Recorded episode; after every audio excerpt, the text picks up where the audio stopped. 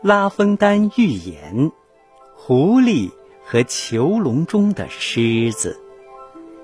一只狮子很不幸的被囚禁在笼子里，狐狸走了过来，它站在笼子边，隔着铁栅栏大声的咒骂狮子。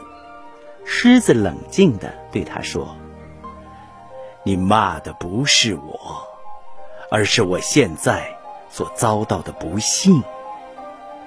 这个故事是说，身遭不幸的强者，往往会受到势力小人的蔑视。正所谓“虎落平阳被犬欺”。